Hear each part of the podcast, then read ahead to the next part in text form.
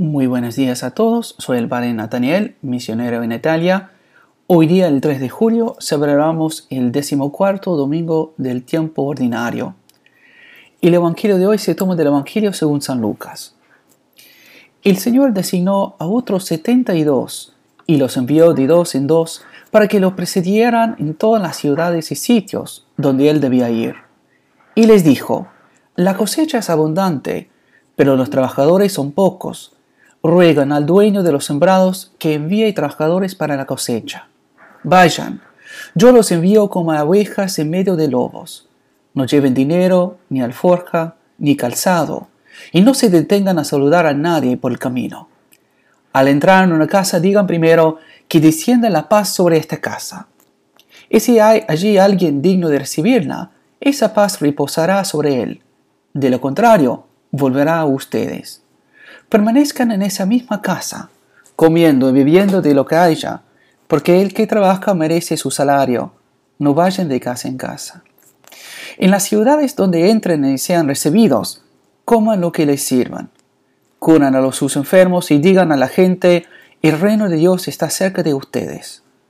Pero en todas las ciudades donde entren y no los reciban, salgan a las plazas y digan, hasta el polvo de esta ciudad que se ha adherido a nuestros pies, la sacudimos sobre ustedes. Sepan, sin embargo, que el reino de Dios está cerca. Les aseguro que en aquel día Sodoma será tratado menos rigurosamente que esa ciudad. Los setenta y dos volvieron y le dijeron llenos de gozo, Señor, hasta los demonios se nos someten en tu nombre. Él les dijo, Yo veía a Satanás caer del cielo como un rayo. Les ha dado poder para caminar sobre serpientes y escorpiones y para vencer todas las fuerzas del enemigo, y nada podrá dañarlos. No se alegran, sin embargo, de que los espíritus se los sometan. Alégrense más bien de que sus nombres estén escritos en el cielo. En el Evangelio de hoy, que viene del Evangelio según San Lucas, hemos escuchado lo que se puede llamar el envío misionero a los 72. Esas palabras son muy parecidas a las palabras en el Evangelio según San Mateo, cuando Jesús instruye a los doce antes de enviarles para predicar el Evangelio. Podemos reflexionar un poquito sobre las palabras de San Juan Pablo II en su carta encíclica Redemptores Missio. Ahí, casi al final, nos hace pensar en algo muy importante, que es que el fundamento de la vida misionera, el fundamento de la vida de la predicación es la santidad. Dice el Papa, el misionero es el hombre de las bienaventuranzas. Jesús instruye a los doce antes de mandarlos a evangelizar, indicándoles los caminos de la misión. Pobreza, mansedumbre, aceptación de los sufrimientos y persecuciones, deseo de justicia y de paz, caridad. Es decir, les indica precisamente las bienaventuranzas practicadas en la vida apostólica. Viviendo las bienaventuranzas, el misionero experimenta y demuestra concretamente que el reino de Dios ya ha venido y que Él lo ha acogido.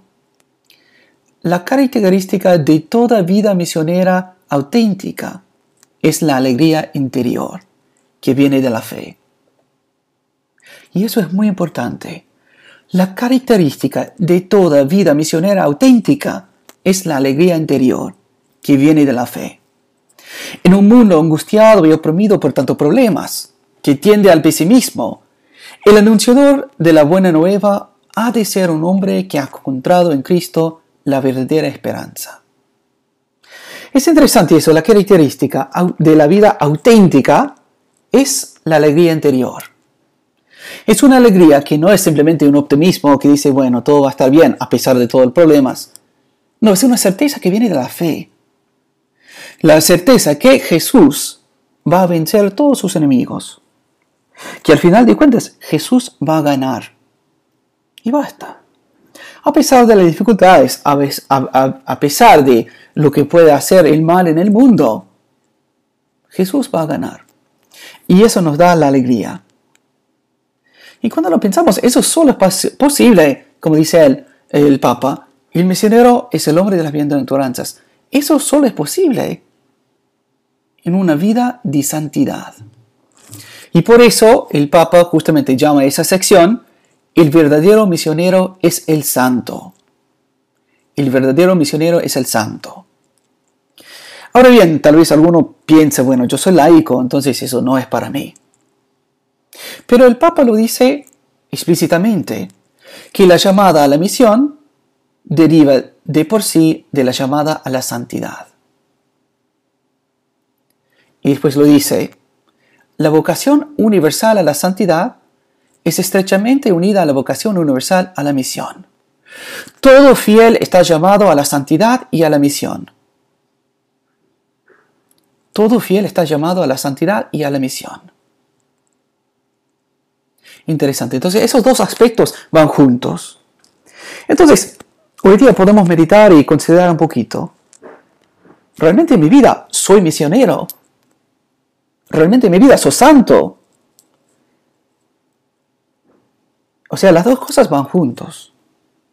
Si no soy misionero en mi vida, si no me esfuerzo para predicar el Evangelio, o sea en la escuela, o sea en mi lugar de trabajo, o sea donde sea, entonces realmente no estoy viviendo bien mi vocación. Y si veo en mi vida y pienso que estoy haciendo bien en predicar el Evangelio, pero veo que no soy santo, entonces realmente no soy misionero. Falta algo. Necesitamos las dos cosas. Y por último podemos preguntar incluso, ¿soy alegre en mi vida? ¿Soy feliz? Porque eso es realmente el testimonio de un verdadero misionero. Ser feliz. Entonces hoy día pidamos por intercesión de María Santísima, llamada la estrella de la evangelización. Pidamos su intercesión para ser no solo santos, no solo misioneros, pero las dos cosas. Porque las dos cosas siempre, siempre van juntas. Que así sea.